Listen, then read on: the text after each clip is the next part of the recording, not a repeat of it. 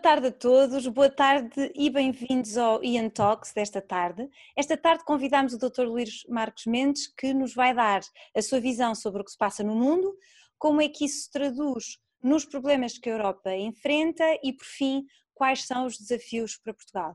Senhor Doutor, antes de mais, muito obrigada por ter aceitado participar nesta conversa, é uma grande honra tê-lo aqui conosco. Olá Inês, boa tarde para si. Também um abraço ao Gonçalo Carrilho, que eu estou a ver assim mais em pequeno, mas eh, primeiro quero agradecer, eu quero agradecer muito uh, este convite. Esta, esta sua iniciativa, o Inês, eh, que eu tenho acompanhado pelos, pelos eh, vídeos que me vai enviando, acho que é muito interessante, acho que é muito útil, acho que é um contributo excelente para, para bons debates e tem existido bons debates que eu tenho visto um bocadinho e por isso eu sinto uma grande honra em eh, hoje poder estar convosco. Espero saber estar mais ou menos, mais coisa, menos coisa, à altura das expectativas. Mas felicito-os a si e ao Gonçalo por esta iniciativa. Estou à Muito vossa obrigada. disposição. Então. Muito bem. Então, um, nas últimas duas semanas, as eleições americanas alimentaram as audiências, não só nos Estados Unidos, mas também na Europa e noutras partes do globo. Este interesse reflete seguramente o peso que os Estados Unidos têm na globalização, mas reflete também a percepção que as eleições americanas são ainda mais importantes atualmente no contexto que vivemos, que é especialmente desafiante. E, portanto, gostava de começar por perguntar quais são as principais preocupações quando olha para o que se está a passar no mundo. Muito bem, eu acho que é uma, é uma uma boa forma de começar, uma visão, uma visão à, à, escala global, à escala global. Como é que eu vejo, digamos assim, os sentimentos que hoje em dia nos acompanham quando olhamos rapidamente, de uma forma breve, para o mundo? Sobretudo, no meu destaque, três, quatro sentimentos. Um sentimento de incerteza, um sentimento de alívio, um sentimento, em terceiro lugar, de preocupação e um sentimento de alguma impotência. Vamos por, por partes. Primeiro, um sentimento de incerteza que está muito ligado à crise da pandemia, à crise pandémica. Esta é a grande preocupação, esta é a grande questão, digamos assim, no curto prazo. E hoje há ainda muita incerteza, só há alguns dados que temos por adquirido. Hoje podemos ter por adquirido que, e isto não é só ironia, que este é um vírus muito democrático, atinge a todos por igual, os países pobres e os países ricos. Segundo dado também interessante desta crise pandémica é que ela afeta, tem afetado acima de tudo dois continentes, uh, por um lado Europa e por outro lado a América.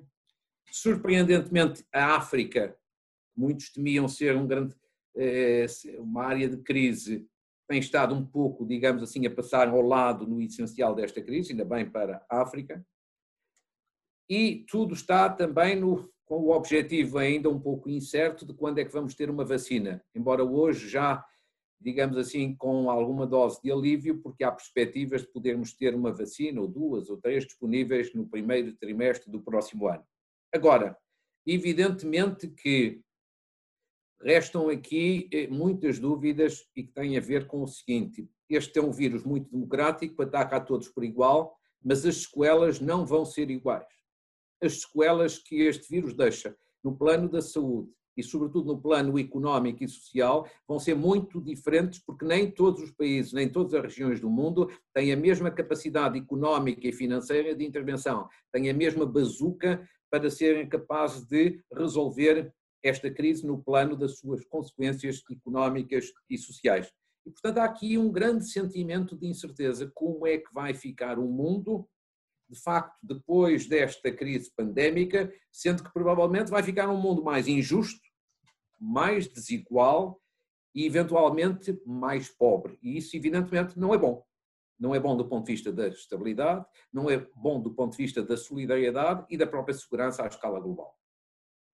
Depois temos um sentimento, do meu ponto de vista, de alívio, que tem a ver com aquilo que a Inês dizia há instantes das eleições americanas eu acho que genericamente para o mundo, para os Estados Unidos, para o mundo e de uma forma particular para os europeus, a eleição de Joe Biden foi um alívio. E eu acho que não é tanto uma questão partidária, nem sequer uma questão de luta entre republicanos e democratas. Eu acho que o alívio tem sobretudo a ver com isto. Por um lado, Com a derrota de Trump, introduz-se outra decência na forma de fazer política nos Estados Unidos e com seu reflexo à escala mundial, porque os Estados Unidos são a potência liderante do mundo. Depois há, acho, há um outro dado também muito positivo na derrota de Trump. É, de alguma forma, a derrota do populismo. E não é apenas o efeito da derrota do populismo nos Estados Unidos, é também o efeito que tem noutras partes do mundo, designadamente aqui na Europa, mas também no Brasil. Ou seja, Trump era uma espécie de farol para o desenvolvimento e o aprofundamento do populismo, e isto também prova que o populismo pode ser derrotado. Resta um pequeno parênteses, esta crise pandémica, ao contrário do que eventualmente se imaginava, não foi boa para os populismos, nem foi boa para os populistas. De um modo geral, não responderam com eficácia nem saíram especialmente bem desta crise. E depois acho também é um alívio, sobretudo no domínio, no domínio global, porque Joe Biden vai seguramente reforçar uma linha de diálogo à escala global, de regresso do multilateralismo e também no plano que nos diz mais respeito, o reforço, o regresso, o reforço da relação transatlântica. Eu não tenho grandes dúvidas, embora isto possa parecer grande tremendismo, que ao contrário, se tivesse ocorrido a vitória de Trump, sobretudo para a Europa, julgo que íamos passar maus bocados. Nesta perspectiva, Trump tinha um objetivo muito claro, tal como Putin, tentar dividir a Europa, minar a União Europeia, minar a coesão europeia dentro daquela regra de dividir para reinar. E nesta perspectiva é um alívio. A Europa é seguramente o continente mais feliz com esta eleição, mas nós esperemos que ela traga também eh, resultados positivos à escala global. Eh, a terceira e penúltima, eh, o penúltimo sentimento que eu vejo aqui é um sentimento de preocupação. E de preocupação eh, sobretudo por causa desta dúvida que tem a ver com o fenómeno da globalização. Julgo que todos nós concordamos que a globalização, devidamente regulada, é de facto um movimento importante à escala global do ponto de vista do crescimento, do ponto de vista de um mundo com maior, com maior capacidade para combater a pobreza e a exclusão social. E evidentemente que mas esta crise pandémica e os efeitos ainda destes últimos quatro anos na política americana deixam aqui uma preocupação, que é saber, vamos ter de facto, a partir de agora, vamos ter um mundo mais aberto, mais concorrencial, mais tolerante, que é o desejável, ou vamos ter, com todos os riscos e os sinais de racismo, de xenofobia, de populismo, de proteccionismo, vamos ter um mundo mais fechado, com guerras comerciais e mais intolerante, julgo que este é um sentimento de dúvida e de preocupação, ao mesmo tempo que assola a mente, o espírito, o sentimento da generalidade dos cidadãos à escala global. E, finalmente, um sentimento de impotência. E que é, não é de agora, já vem de trás, mas que é muito preocupante. O mundo, de facto, já foi, até à Guerra Fria, um mundo muito marcado por, eh, por eh, dois grandes blocos, portanto já tivemos um mundo bipolar. Tivemos, depois da queda do muro de Berlim, um mundo unipolar, com uma, grande, uma única grande superpotência. E julgo que nestas últimas décadas o grande sentimento que existe aqui é um sentimento de que temos um mundo caótico, mais do que multipolar, um mundo caótico. E o sentimento de impotência tem a ver com isto. Basta começarmos por este exemplo. Estamos nesta crise pandémica já numa segunda vaga. As Nações Unidas praticamente não existiram. Praticamente não tiveram intervenção. Praticamente foram inexistentes. Isto não tem nada a ver com o secretário-geral das Nações Unidas, um compatriota nosso e um amigo nosso, mas tem muito a ver com o sentimento de impotência que hoje em dia perpassa por toda a Organização das Nações Unidas. E mesmo aquelas outras estruturas mais informais, como o G7, o G8 ou o G20, não funcionam. Em boa verdade, embora com alguma ironia, se pode dizer que temos muito mais um G0 do que um G20. E isto é preocupante do ponto de vista do presente e do futuro à escala mundial. Pensemos apenas nos conflitos que vão surgindo um pouco por todo lado. Eu acho que muito mais preocupante do que um conflito que surge, designadamente um conflito militar, muito mais preocupante é a inexistência de instrumentos de mediação, de diálogo, de regulação, de resolução de conflitos à escala mundial, porque evidentemente que isso cria um sentimento de impotência, a impotência gera insegurança, gera incerteza, isso é mau do ponto de vista político, do ponto de vista económico, do ponto de vista social e do ponto de vista geoestratégico à escala global. Ou seja, eu vejo o mundo neste momento tal como vemos, com alguns fatores de esperança, de alívio, mas também com muitos ainda sentimentos de incerteza, de insegurança e de preocupação. Essa sua intervenção inicial já dá para muita conversa, mas eu se calhar, como falou Sim. nas relações transatlânticas, passava diretamente para a questão da Europa, que está numa situação um, especialmente uh, conturbada, digamos, porque para além dos desafios globais que nos afetam a todos, tem desafios particulares, não é? Entre os Sim. quais os desafios da governabilidade, e não, não é só a questão do Brexit, que é um exemplo claro, mas também, por exemplo, a questão de países que estão a bloquear agora a aprovação final do Fundo de Recuperação e de Resiliência por causa das questões de Estado de Direito, que é o caso da, da Polónia e da Hungria. E pronto, para além disto, existe também a questão da recuperação económica, como é que a Europa vai conseguir continuar a sua recuperação económica até se encontrar uma solução eh, para a crise de saúde. E, portanto, gostava de saber a sua opinião sobre quais são os principais desafios para a Europa e como é que se podem eh, ultrapassar. Em primeiro lugar, uma banalidade, mas que nunca é demais repeti-la.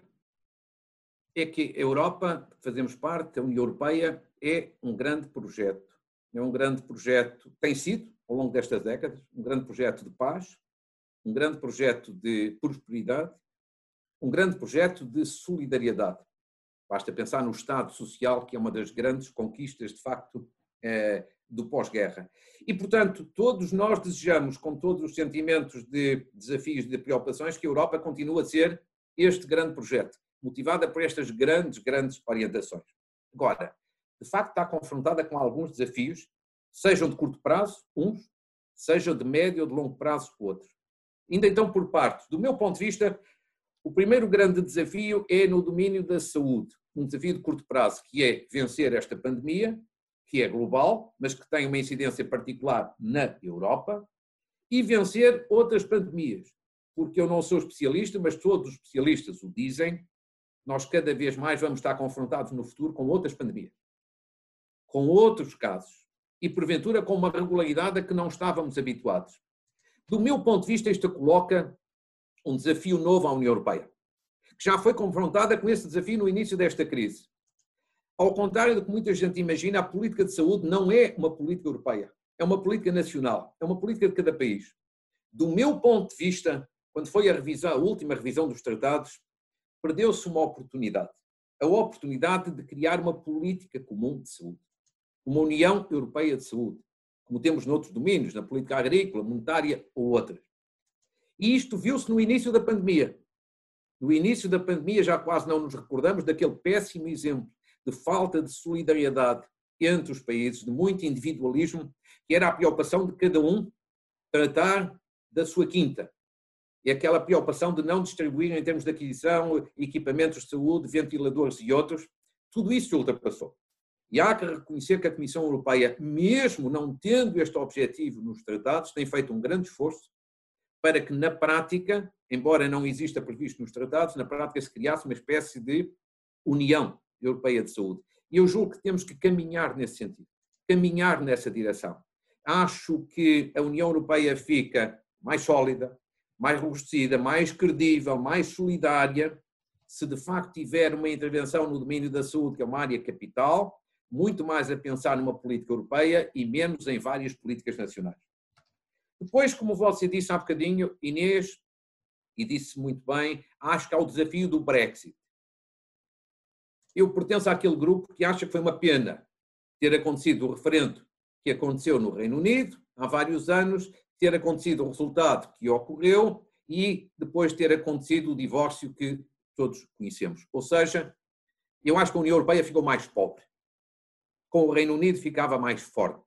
Mas temos que respeitar as decisões, as decisões tomadas em referendo pelos cidadãos eh, eh, do Reino Unido. Agora, o importante é que esta relação se possa manter uma relação devidamente regulada no futuro, uma relação de países que estão em, eh, sem o Reino Unido na União Europeia, mas ligado à União Europeia. E isto leva-nos ao acordo que está a ser negociado entre as duas partes. E a esse respeito, eu diria que hoje, neste momento em que estamos a falar, estou mais otimista do que estaria há duas ou três ou quatro semanas. Há três ou quatro semanas eu diria que as possibilidades de um acordo entre o Reino Unido e a União Europeia eram de 50-50, 50%, 50%. Pelos dados que tenho neste momento, julgo que neste, há probabilidade forte de poder haver um acordo no início do ano. Ou seja, as possibilidades em termos estatísticos terão qualquer coisa entre 70% de hipótese de haver um acordo, 30% de hipótese de não haver um acordo. E, portanto, temos que fazer fé na capacidade negocial e no espírito de diálogo e de construtivo de ambas as partes para chegarmos a um entendimento, ou seja, sem também, sem ironia, mas, mas julgo que indo ao fundo da questão, claro que a União Europeia não deixa de ser a União Europeia sem ter uma relação forte com o Reino Unido, mas não é a mesma coisa. E, portanto, faço fé também para que possamos chegar, as duas partes, a um entendimento. No terceiro lugar, só para seguir, digamos assim, a sua, o seu desafio, eu acho que a União Europeia tem, agora mais numa perspectiva de médio prazo, três outros desafios. Tem o desafio da governabilidade, que foi o que colocou. Que está, no momento em que estamos a falar, esse desafio é perceptível por qualquer cidadão. Basta ver o que está a acontecer com o plano de recuperação a nível europeu. Foi aprovado e foi um acordo histórico antes do verão, em julho. Estamos a caminhar para o fim de novembro ninguém sabe, mas ninguém mesmo sabe se nós vamos ter e quando é que vamos ter esse acordo em vigor. Ou seja, na linguagem simples, aquela bazuca europeia distribuída pelos vários países, seja em termos de, de dinheiro a fundo perdido ou de empréstimos, quando é que na verdade se vai, se vai materializar? E isto levanta de facto a grande questão, que é uma questão já que ciclicamente é levantada, que é as regras de funcionamento da União Europeia são hoje as mais flexíveis, as mais adequadas para um espaço a 27? Eu julgo que não. Quer dizer, estas, estas eh, decisões, conjuntamente com outras, por exemplo, no domínio da política externa, mostram bem que as regras da unanimidade para tomar decisões são regras que, em teoria, poderão fazer um grande sentido, mas que na prática se conjugam a favor de grandes bloqueios. E, portanto, num futuro não de curto, mas de médio prazo, esta questão tem que ser equacionada. Não é a mesma coisa ter regras para o funcionamento de uma União Europeia a 12 ou a 15 ou a 27.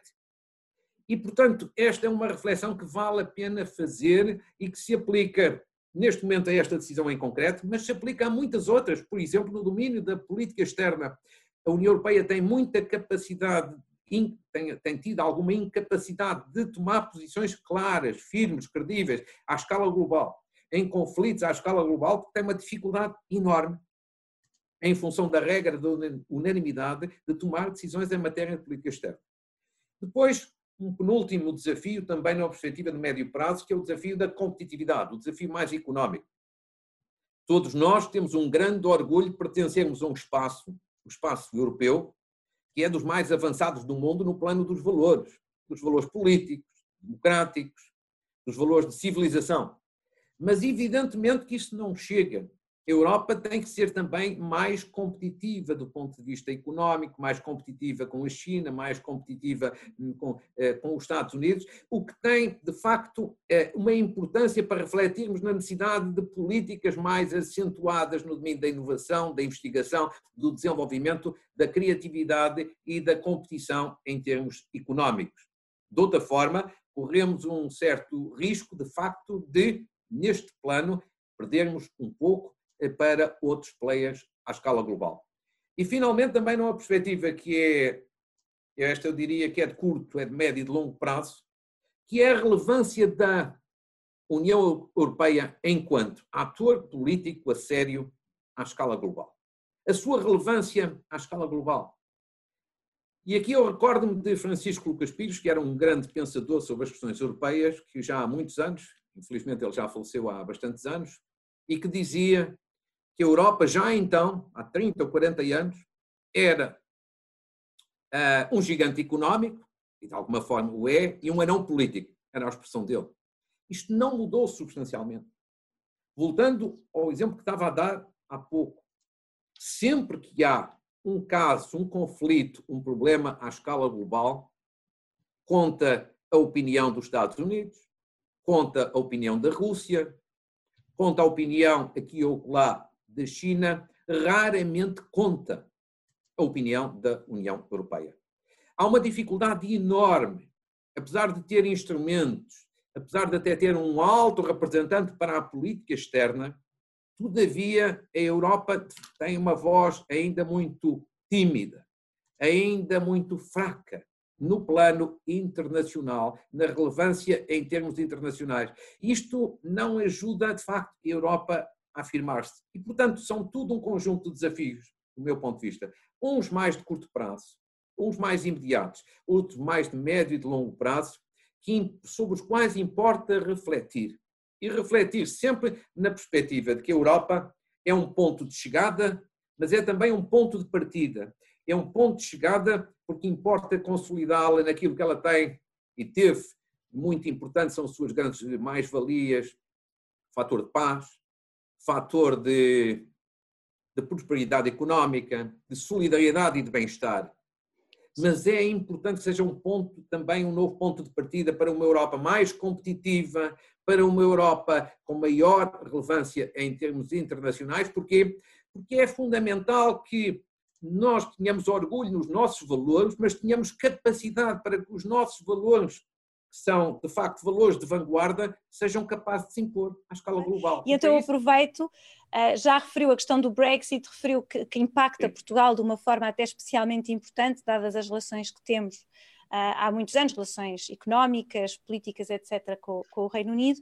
Um, falou sobre os valores da Europa e Portugal, para além dos desafios globais e europeus, tem ainda particularidades sobre as quais tem falado ao longo, de, de, enfim, ao longo dos anos e agora mais recentemente nos seus programas e nas suas uhum. intervenções e que são problemas que já vêm de trás, problemas de natureza estrutural uhum. que nos tornam um bocadinho mais frágeis perante estes desafios globais. E, portanto, gostava de saber um bocadinho a sua opinião sobre os desafios tanto de competitividade, económicos, etc., como também os desafios de governabilidade que têm vindo, que cresceram eh, de facto significativamente nos últimos anos. Vamos então, vamos então a isso, vamos então de facto aos desafios de Portugal, tal como eu vejo, modestamente, é o meu pequeníssimo contributo. Vamos lá ver, eu acho que temos desafios também aqui como na Europa de curto prazo e temos desafios de médio e longo prazo. E eu julgo que é importante aqui separá-los. Vamos começar por uma questão de proximidade, de calendário, pelos grandes desafios que temos no curto prazo. E evidentemente que o senhor Lapalice não diria melhor, o grande desafio de curto prazo é conter esta pandemia.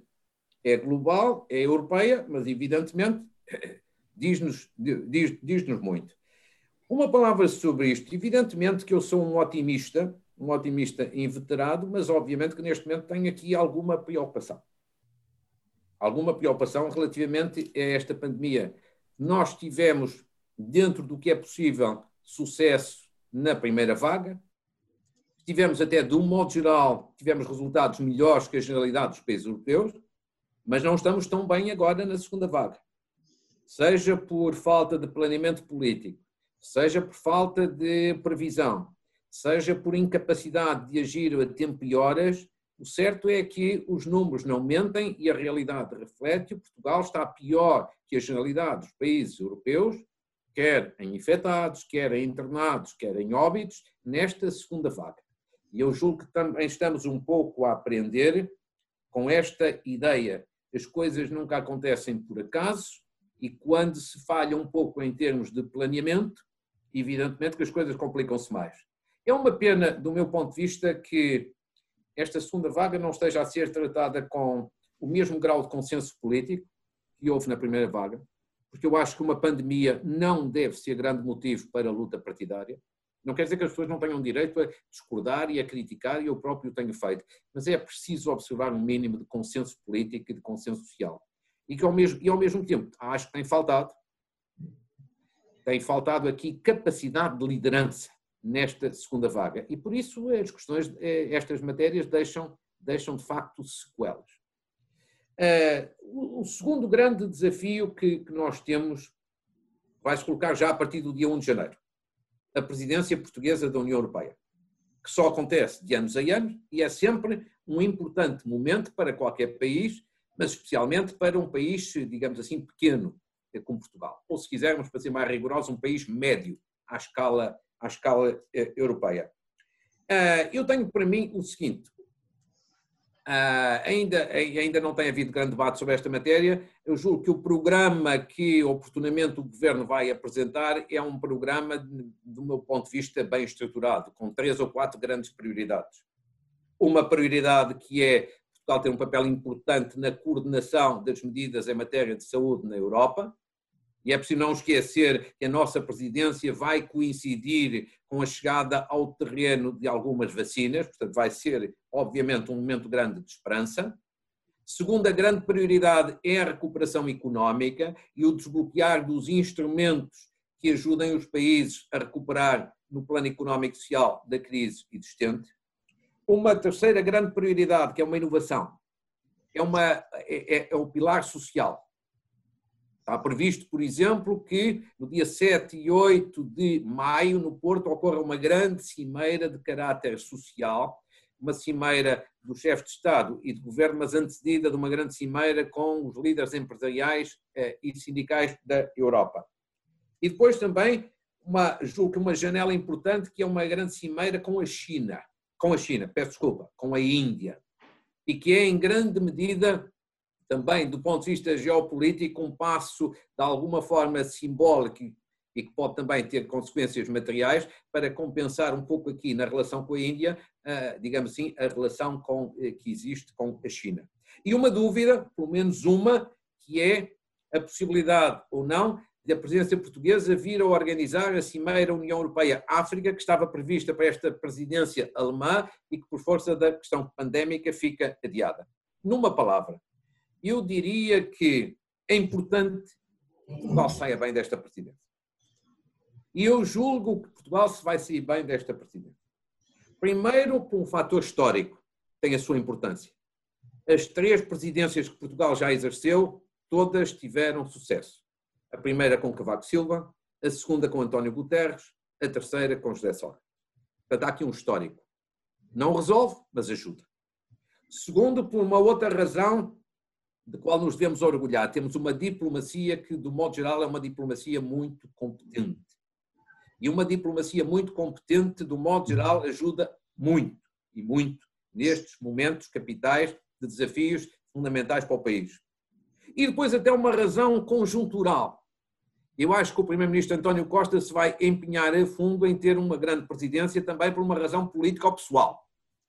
Eu já o disse uma vez e repito, eu acho que ele tem uma grande ambição, um grande desejo de no futuro vir a exercer um grande cargo europeu, tipo presidente do Conselho Europeu. E, portanto, vai querer deixar uma marca muito forte nesta presidência.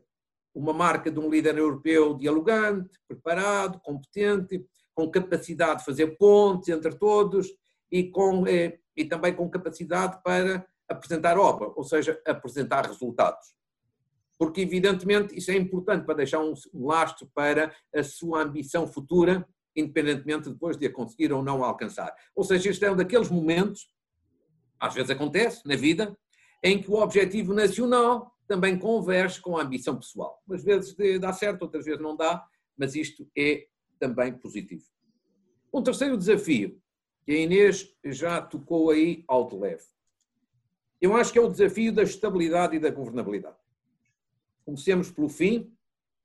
Eu acho que Portugal corre um risco grande de ter uma crise política, mais coisa, menos coisa, daqui a um ano. Acho que é um risco enorme. Ou seja, o risco da legislatura não chegar ao fim e ser interrompida a meio. Isto porque, por aquilo que eu já tive a ocasião de dizer publicamente há cerca de uns dois meses, eu acho que já se iniciou a escala descendente deste governo. Todos os governos têm escala ascendente e escala descendente. É o início de ciclo e é o fim de ciclo. Eu acho que este governo está mais próximo do fim de ciclo do que do início ou do meio do ciclo. E por isso há muitos, muitos sinais de desgaste, de divisão interna, de incapacidade de gerar estabilidade eh, no Parlamento e, portanto, não é de excluir que este orçamento, do meu ponto de vista, vai passar na próxima semana, mas já com um apoio mais pequeno do que é normal, e acho que vai ser muito difícil ver aprovado o orçamento daqui a um ano, o orçamento para 2022. E eu acho que há um risco sério de haver uma crise política nessa ocasião. O que devo dizer, na minha modestíssima opinião, é mau para todos. Eu acho que é mau para o país, porque corremos o risco de acrescentar uma crise política, talvez já não há crise de saúde, nessa altura já estará debelada, mas acrescentar uma crise política à crise económica e à crise social, que na altura vai estar ainda numa fase de forte incidência. É mau. E também não parece que seja bom do ponto de vista, digamos assim, da área da direita ou do centro-direita, porque não se vê ainda no horizonte a perspectiva de uma alternativa sólida alternativa com, com sustentabilidade. Não se vê ainda no horizonte. Pode ser que daqui a um ano isso exista. Ou seja, há um risco, há um risco muito sério. Primeiro, de perdermos aqui estabilidade, há o risco de acrescentarmos uma crise às outras crises, e há um risco, na minha opinião, que é o pior de todos. É o risco de podermos ter eleições antecipadas daqui a um ano, um ano e pouco, e saímos dessas eleições com um cenário de ingovernabilidade à esquerda e ingovernabilidade à direita. Ou seja, nenhum dos blocos consegue ter uma maioria sólida, consistente, coerente. Eu sublinho, coerente para governar. E isto é pior de todos os cenários. Porque estes são os cenários, a Inês e o Gonçalo são muito jovens, eu já não sou assim tanto, estes eram os cenários com que nós vivíamos em Portugal nos anos 80 do século passado ou seja, de governos de curta duração, de governos que não tinham estabilidade, de governos que não tinham consistência, de governos que não tinham coerência, e o país pagou um preço por isso. E eu acho que, em primeiro lugar, temos que pensar, de facto, no objetivo nacional. Depois, tirando estes desafios que são mais de curto prazo, porque uns são de hoje, o outro é do dia 1 de janeiro, a presidência portuguesa, e o outro da iminência de uma crise é daqui a um ano, eu, eu, queria, eu queria, sobretudo, agora abordar aquele que eh, a Inês já tocou aí, que é o desafio, do meu ponto de vista, digamos assim, da nossa geração. Que é um objetivo de curto, de médio e de longo prazo. E que é um objetivo pelo qual andamos a lutar há pelo menos uns 20 anos. Que é o objetivo de Portugal ser um país com mais crescimento económico, muito mais competitivo. E por isso com condições para ser também socialmente mais coeso e mais solidário. E eu acho que nós andamos há 20 anos desde o início deste século, permanentemente atrás do comboio, permanentemente a baixar de divisão, permanentemente a tratar daquilo que é urgente e não a tratar daquilo que é importante. E não é um jogo de palavras. Vamos por partes. Primeiro, o diagnóstico, de uma forma muito breve que toda, que toda a gente conhece. Portugal, e um breve exemplo, na década 85-95, do chamado cavaquismo, goste ou não se goste, Portugal teve uma década de ouro em termos de crescimento económico. Uma média de crescimento em 10 anos, 4% ao ano. Qualquer comparação com o que se tem passado nestes últimos anos é ficção científica. E Portugal, Portugal com isso tudo, aproximou-se brutalmente da Europa. Em termos de PIB per capita, nós ganhamos cerca de 13 pontos percentuais. Recuperamos cerca de 13 pontos percentuais em relação à Europa. Portanto, os resultados viram-se.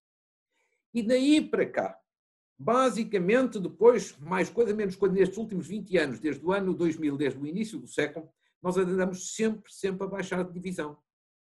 Portugal, em termos de PIB per capita, no ranking europeu, baixou cinco lugares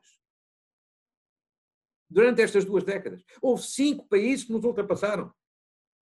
E as perspectivas são de que, a mantermos este ritmo, vamos voltar a ser ultrapassados nos próximos anos e que podemos ficar sensivelmente entre 4, 5 anos, 24 ou 25, nos, digamos assim, na cauda da Europa, nos últimos cinco países da Europa. Ora, isto não é uma questão estatística. Isto é uma questão que tem tradução depois na realidade económica, na realidade social, no rendimento das pessoas, no elevador social. Esta este, esta é que é a grande questão. E ainda que o diagnóstico esteja mais que feito, ele tem que aqui ser sempre repetido, porque é assim. Portugal até nestes últimos dois anos, antes da crise pandémica, teve dois ou três anos que cresceu ligeiramente acima da média europeia. Isso é verdade. Mas há outra parte da verdade. A outra parte da verdade é que, em relação aos países do nosso campeonato, nós andamos a perder e não a baixar. Nós andamos a perder terreno e não a recuperar. Nós beneficiámos um pouco dos baixos crescimentos dos grandes países e, portanto, a média europeia baixou. Mas naqueles que são designadamente os países de leste do nosso campeonato, nós temos estado sempre a perder, mesmo nestes últimos anos. Esta é que é a situação dramática. E isto sucede, na minha opinião, porquê? Porque eu acho que, se pensarmos bem, nós andamos, sem estar a fazer críticas a ninguém, é uma mera constatação. Nós andamos nestas últimas duas décadas a fazer só aquilo que é urgente, tapar buracos. E não a fazer aquilo que é estruturalmente importante, que é preparar, reformar, estabelecer as pontes de novas políticas para alterarmos esta situação. Nós começámos em 2002, no governo Durão Barroso, a tapar buracos por causa do chamado processo do déficit excessivo. E, portanto, tapar buracos, aquilo que era urgente. Nós, depois, uns anos mais tarde, com José Sócrates, tivemos a crise, digamos assim, internacional, depois a loucura de várias decisões erradas no plano interno e, portanto, novamente em crise. Tapar buracos. Depois, inevitavelmente, Passos Coelho não, não teve alternativa. A Troika era preciso tapar um conjunto de buracos herdado daquela situação anterior. E andamos, e mesmo nestes últimos anos, com o um conjunto de cativações, nós andamos a tapar um conjunto de buracos. Nós, ou seja, nós andamos sempre, ao longo destes anos, por força de algumas, algumas causas exteriores e por muitos erros internos, nós andamos a fazer aquilo que é urgente e aí saímos bem, arregaçamos as mangas e saímos bem, mas não tratamos daquilo que é estruturalmente importante, aquilo que pode mudar de facto a, a nossa vida. E, portanto, esta, esta julgo que é a percepção e não é, e não é apenas a, a percepção, quer dizer, isto não é apenas um, um jogo de palavras, ou seja, eu julgo que é preciso chegar a um momento, espera-se que seja mais cedo do que mais tarde, em que nós temos que pegar nesta situação, nas causas e não apenas nas consequências e mudar. Repare, Nestes últimos anos, do meu ponto de vista, só houve, em termos de mudanças estruturais na sociedade portuguesa, só houve verdadeiramente duas. Uma, a ideia de contas públicas em ordem. A ideia de que o país finalmente assimilou, nos últimos anos, a ideia de que tem que ter equilíbrio orçamental, de que não pode andar a viver acima das possibilidades. Mas vamos ser francos. Essa mudança, que é positiva, que é estrutural, aconteceu, em grande medida, por imposição externa, por imposição de Bruxelas e por imposição da Troika. Foi, entretanto, assimilada, mas foi imposta. A outra é no domínio das exportações. No momento em que houve um estado de necessidade, no tempo da Troika, os empresários e as empresas viraram-se decisivamente para o exterior. E isso foi muito positivo. Mas é, é uma iniciativa da sociedade civil, das empresas, dos empresários naquilo que tem a ver com o poder político, com as decisões dos governos, eu acho que no essencial não houve as mexidas e as mudanças estruturais que se impõem. Eu sei que o termo reformas estruturais está mais que gasto, mais esgotado, já ninguém tem paciência para isso, mas, a, mas o conceito continua atualíssimo, cada vez mais atual. Quer dizer, nós há anos que falamos da necessidade de fazer uma reforma do sistema fiscal para o tornar competitivo, para que ele seja uma alavanca do crescimento, do desenvolvimento da competitividade. Mas isso é sempre música celestial. E verdadeiramente essa reforma é sempre adiada. Nós há anos que falamos da necessidade de ter uma administração pública competente, eficiente, eh, eh, informatizada, motivada, e eu acrescentaria rejuvenescida, porque temos uma administração pública que de facto precisava de ser profundamente rejuvenescida. Mas eu não vejo a ser feita. Mais ainda, mais ainda, muitas vezes se diz, ah, mas não há dinheiro para fazer, para ter um programa de rescisões de contratos na administração pública, para com isso a rejuvenescer. Mas nós agora vamos ter uma bazuca que vem da Europa. E mesmo assim, não vejo no plano de recuperação recentemente apresentado pelo Governo de Bruxelas essa prioridade. Temos a prioridade da digitalização, imposta uma vez mais por exterior, ainda que bem imposta. Mas não chega aquilo que é impulso nacional. Não vejo nada. A reforma da justiça, um pouco a mesma coisa. Sobretudo no sentido de tornar a nossa justiça mais eficaz. Não é em termos tanto de segurança, mas é em termos de celeridade. Também não se vê. Vê sempre boas intenções. Ou seja, tudo aquilo que é estrutural e, portanto, aquilo que é importante, aquilo que já não é apenas urgente, aquilo que implica pensar, refletir e depois agir, não. Nós andamos permanentemente a reagir e não a agir. E, portanto, isto, na minha opinião, é que é o grande desafio. E, só que não quero levar muito tempo, porque é que eu acho, porque é que nesta parte um, um otimista inveterado como eu tem sempre aqui uma dose grande de, digamos assim, de alguma dúvida, de alguma preocupação? Por duas razões muito simples, uma política e outra da sociedade civil. Porque para fazer tudo isto é preciso um, poder político forte. Um poder político forte na minha opinião, são sobretudo duas coisas. É ter um, um poder político, uma governação estável e coerente. Se não tivermos estabilidade, não há volta a dar. Nenhuma mudança de fundo se faz. Eu participei em muitos governos. Participei em todo o tipo de governos que são possíveis. Participei num governo minoritário, participei num governo de coligação e participei em dois governos de maioria absoluta de um só partido. Eu tenho a experiência de todos os governos. E sempre quando não há um governo com uma maioria estável e coerente, não é preciso só estabilidade, é estabilidade e coerência no Parlamento, não há mexidas de fundo na, eh, em termos de decisões. Não há. Ou há estabilidade e não há coerência, ou se há coerência, não há estabilidade. Sem estes dois ingredientes, o poder político é fraco. E um poder político fraco não decide. Ou melhor, decide a que é a circunstância, não decide o que é estrutural. E o que nós estamos à espera é de facto daquilo que é estrutural. E depois, finalmente, porque eu acho que temos uma sociedade civil ainda fraca, que é pouco exigente, que é pouco reivindicativa. É reivindicativa nas questões do dia a dia, mas não é reivindicativa, nem exigente, nem suficientemente crítica a bater o pé naquilo que está para além da espuma dos dias, que está para além da próxima semana e do próximo mês. E isto é uma tempestade perfeita. Isto, de facto, é aquilo que é perigoso e, portanto, eu acho que este é o grande desafio de, que nos devia obrigar, de facto, a juntar esforços, que é o desafio do crescimento, da competitividade, da coesão social. E deixe-me só terminar com esta nota. E, e estou um bocadinho preocupado, volto atrás ao plano, ao, ao plano de recuperação e resiliência, o esboço que o governo apresentou em Bruxelas, porque depois de todos os debates e todas as discussões, eu não vejo. Eu não vejo ali um plano de ação. Eu não vejo, sobretudo, um plano de ação com prioridades nacionais como aquelas que eu acho que o país precisa. Quer dizer, há as prioridades ambientais e digitais que são fundamentalíssimas, mas que são uma exigência europeia.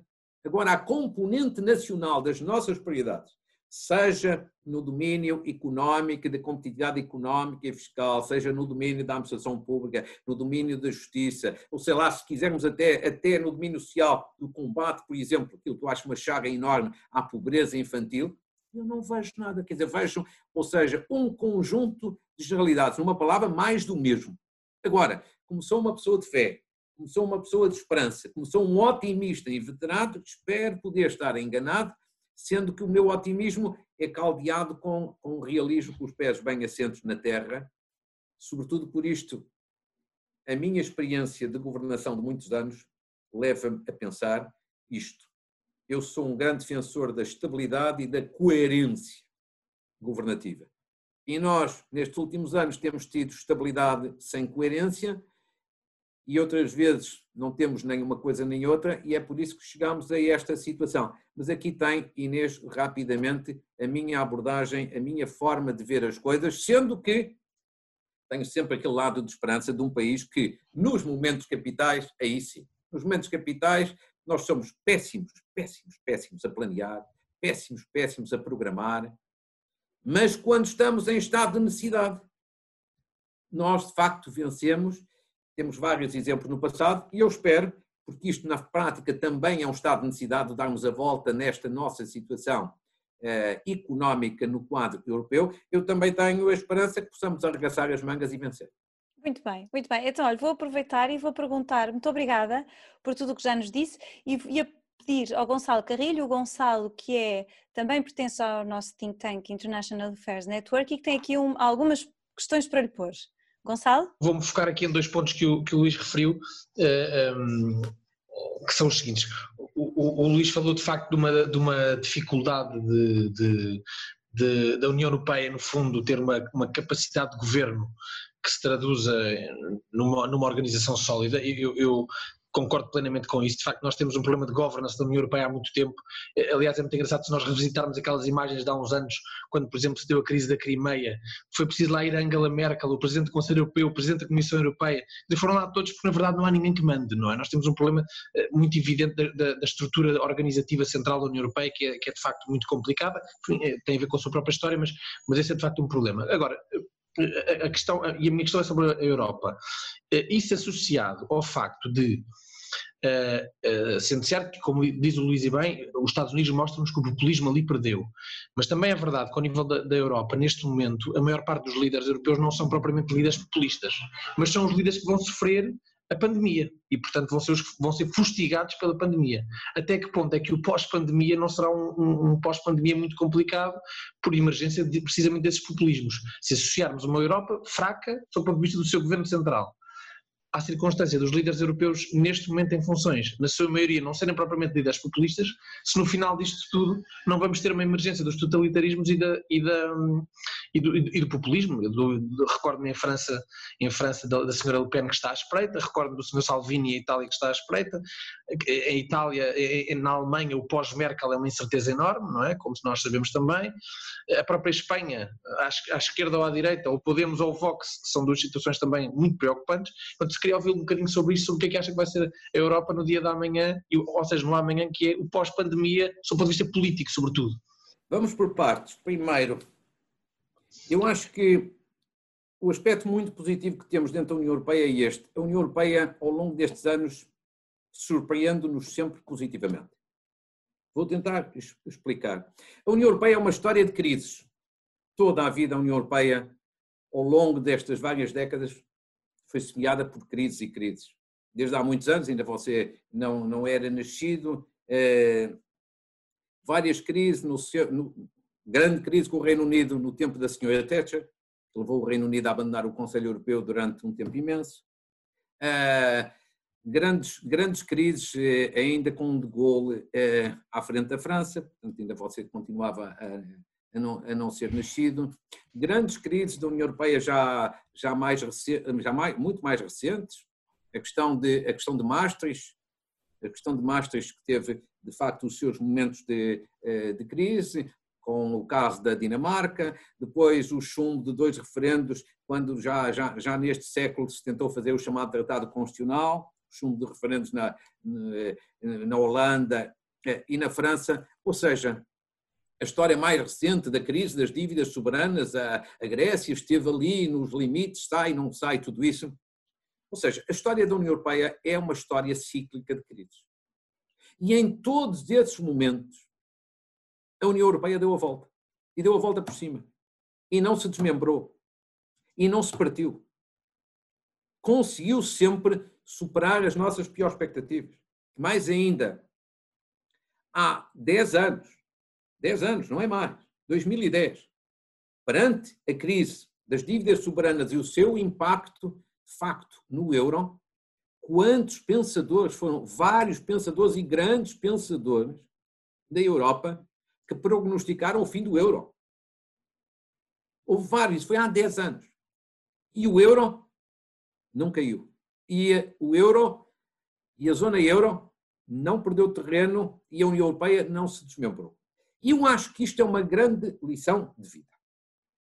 Eu acho que, apesar de tudo, de todas as suas dificuldades, de todos os egoísmos nacionais, de todos os individualismos, no momento da verdade, os vários Estados percebem que a União é uma mais-valia, que acrescenta, que soma, não subtrai e não diminui. Segundo dado, para comprovar também isto, esta minha visão realista, mas esperançosa sobre, sobre a Europa. Ainda agora, nesta crise pandémica, toda a gente prognosticou a possibilidade de haver um desmembramento da zona euro, e a partir da zona euro, que é o grande núcleo duro da, da União Europeia, um desmembramento da União Europeia, por causa da crise pandémica e por causa de uma, da incapacidade, segundo se dizia, da Europa ter, eu próprio dizia, da Europa ter uma resposta forte e global à crise. E toda a gente dizia, é preciso aqui ter uma solução diferente do tradicional. É preciso aqui recorrer aos coronabonds, aos eurobonds, é preciso uma solução diferente. O receio enorme que a Itália, com uma dívida pública ainda superior, ainda pior que a nossa, pudesse de facto ter um problema sério e ter que abandonar a zona euro e com isso, eventualmente abandonar a União Europeia por causa de reações dos mercados. E vamos ser francos, a Europa teve uma resposta fabulosa. No princípio começou mal, muito mal, mas teve uma resposta fabulosa. Através do Banco Central Europeu, por um lado, e através depois da Comissão Europeia e, e, e do Conselho Europeu, por outro lado. Quer dizer, a intervenção do Banco Central Europeu foi absolutamente notável. Quer dizer, nós já tínhamos tido essa intervenção com o Sr. Draghi, outros tempos. A senhora Lagarde teve agora uma intervenção brutal, que é isso que permite, em grande medida, nós estarmos com esta tranquilidade relativamente à nossa dívida e alguma tranquilidade relativamente aos juros da dívida. Mas, ou seja, o Banco Central Europeu foi notável. Segundo, a Comissão Europeia, também depois de algumas respostas titubeantes no início, também. E depois esta, esta lucidez que o eixo franco-alemão teve para construir a solução da chamada bazuca europeia surpreendeu toda a gente. Não foi fácil, a gente sabe. Mas foi possível. Tudo para dizer o quê? Nos momentos em que parece que a Europa vai acabar, um exagero, que a Europa se vai desmembrar, que a Europa não vai ser capaz de responder à crise, a União Europeia tem respondido positivamente. Claro que o facto de ter respondido positivamente até agora não quer dizer que eu possa responder sempre, mas a minha convicção é esta. A União Europeia continua a ser um grande projeto e esta resposta, apesar das dificuldades que há neste momento na passagem à prática, é uma resposta excepcionalmente positiva, que nos dá, portanto, orgulho e confiança. Eu acho que os níveis de confiança dos cidadãos europeus na Europa, da forma como a Europa ultimamente respondeu a esta crise, é muito positivo. Mas deixa-me dar aqui um dado que é um testemunho pessoal. Eu vi recentemente eh, a Presidente da Comissão Europeia em duas intervenções no Conselho de Estado, em Portugal. E fiquei com uma excelente opinião. Ah, agora não falo da pessoa em si, porque a pessoa em si não conheço, mas relativamente às suas ideias. Que ela teve a amabilidade de partilhar connosco. Relativamente à sua atitude, que é uma atitude simultaneamente eh, de diálogo e de firmeza. Uma atitude muito federadora, mas também muito, muito corajosa. Eu acho que estamos perante uma líder a sério. E, e, e nem eu tinha essa opinião, e acho que a generalidade das pessoas não tinha no início, até porque ela era uma ilustre desconhecida. Mas isto é um fator muito de confiança. Agora, portanto, esta é a minha visão muito positiva.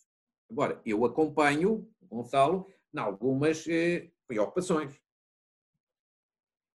A questão dos populismos eh, vejo-a nestes termos.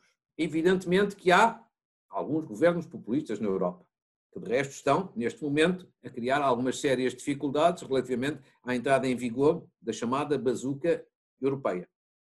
Agora, por isso é que eu há bocado dizia relativamente ao Sr. Trump, é que a derrota de Trump eu acho que é um profundíssimo revés, designadamente nos populismos da Europa. O populismo em França, o Sr. Salvini em Itália. O Sr. Salvini em Itália era o homem todo poderoso há um ano atrás. E neste momento o homem todo poderoso é o primeiro-ministro italiano. Esta crise não foi boa, do modo geral, para os populismos e para os populistas. Agora, evidentemente, não quer dizer que eles vão acabar ou que vão diminuir a intensidade. Eles podem regressar com, com mais força. Neste momento, não me parece que estejam no seu melhor momento. No seu melhor momento. Eh, e, portanto, eu acho que objetivamente eles perderam. Agora, há evidentemente aqui nuvens no horizonte, porque a gente não sabe, com a saída da senhora Merkel, se vamos ter outra senhora Merkel com, eh, no masculino ou no feminino nos tempos, nos tempos seguintes, porque isto não se fabrica assim com, eh, com essa facilidade. E evidentemente que a senhora Merkel fica, tem um papel histórico na Europa. Não deixa de ser imensissimamente curioso que há 10 anos, em Portugal, toda a gente lhe chamava os nomes todos, designadamente os setores mais à esquerda, e agora é a mesma esquerda que acha que a senhora Merkel é a coisa mais extraordinária do mundo, que até bate o pé, e, é verdade, eh, à extrema-direita no, no seu país. Agora, isso eu, Gonçalo, acompanho. Acho numa palavra que a Europa tem nos surpreendido sempre em momentos de crise. Muitas vezes com atraso, muitas vezes com imensa burocracia, já tem a ver com as regras de governabilidade que eu falei há pouco, mas tem-nos surpreendido positivamente. Isso é motivo de orgulho e desta vez surpreendeu-nos, de facto, eh, de forma muito, muito, muito positiva. Agora, há nuvens no horizonte. Isso tem que ser gerido sempre com equilíbrio, step by step. Tem que ser equilíbrio, com muito equilíbrio, com, sempre com muito cuidado, sempre com muita atenção, sempre com muito diálogo, com muita moderação, eh, até por uma razão muito simples. É mais fácil elencar os desafios do que resolvê-los. Aquilo que eu fiz há instantes, elencar os desafios da governabilidade e outros, é fácil, embora ter, ter as ideias mais ou menos acertadas já é uma tarefa importante. Porquê? Por exemplo, alterar, alterar os tratados, eu julgo que ninguém vai querer meter-se nessa aventura tão cedo, porque se corre o risco de ser um flop. Quer dizer, eu acho que nos tratados europeus devia estar prevista uma União Europeia de Saúde, mas não está. E agora vamos desencadear um processo, uma conferência intergovernamental para, por causa disto ou por causa de outras questões, rever os tratados. Eu acho que corremos o risco, no estado em que estamos, corremos o risco de a solução bloquear a meio ou bloquear no início. E, portanto, o ótimo é inimigo do bom. Por isso é que eu gostei imenso, eh, termino a, a resposta com, com este testemunho. Outro dia, no Conselho de Estado, gostei imenso porque alguém colocou esta questão como União Europeia de Saúde à senhora Presidente da Comissão Europeia. Como é que a senhora, no discurso da União, porque ela no discurso da União no Parlamento Europeu falou que é preciso uma União Europeia de Saúde, e alguém perguntava, mas isso não está nos tratados. Então a senhora vai propor alguma revisão dos tratados? E ela dizia, não, nem pensar. Por esta mesma razão estou aqui a referir. Corremos o risco de nos metermos numa aventura. Sabemos como começa e nunca sabemos nem como acaba, nem quando é que acaba. Mas acaba mal, certamente. E então ela dizia, não, com pragmatismo, vamos tentando encontrar dentro dos alçapões do tratado os focos de convergência para termos na prática uma união de saúde. Ou seja, nós temos que nos deixar um bocadinho da componente mais formal, mais jurídica e pegarmos, digamos assim, nos instrumentos mais práticos. E acho que ela o fez muito bem. E o exemplo é esta questão, por exemplo, das vacinas. Repare esta coisa, com isto termino. Esta questão das vacinas. A União Europeia está a fazer a compra de vacinas contra a Covid. Portanto, já fez quatro contratos com, com quatro grupos eh, diferentes. Agora, imagine que a União Europeia não fazia isto. Se a União Europeia não fazia isto e, portanto, não comprava para os vários Estados, para os 27, evidentemente que aqueles que têm mais fogo financeiro eram os que iam à frente. E um país como Portugal e outros países ficavam para trás, porque não temos a mesma capacidade de negociação com as empresas. Cá está. Ou seja, a Comissão Europeia agiu aqui como uma União Europeia de Saúde embora não esteja previsto em papel nenhum. E eu acho que é isto que me dá esperança, a capacidade criativa que a senhora Merkel tem tido, que o senhor Macron tem tido, e o bom funcionamento do eixo franco-alemão é sempre muito importante. Eu tenho para mim que quando o eixo franco-alemão funciona, a União Europeia funciona. Quando ele não funciona, funciona menos bem, começa a gripar, a gripar o motor europeu. Portanto, acho que há, acompanho, nuvens no horizonte, muitos fatores de incerteza, mas a história remota e a história recente diz-nos isto. A história da União Europeia é uma história de crises e elas têm, sendo, têm sido sempre vencidas, superadas e ultrapassadas com sucesso. E eu espero que isso continue no futuro. Muito obrigada também por esta nota de otimismo, porque realmente quando, quando nós vemos a situação atual é útil ter uma nota de otimismo. E como já Uh, já estamos, já temos uma conversa muito aprofundada, isto dava um debate para ainda muito mais tempo, mas, mas vamos ficar por aqui. E portanto eu agradeço muito ao Dr. Luís Marcos Mendes ter estado aqui hoje na nossa, na nossa reunião. Muito obrigada e boa tarde.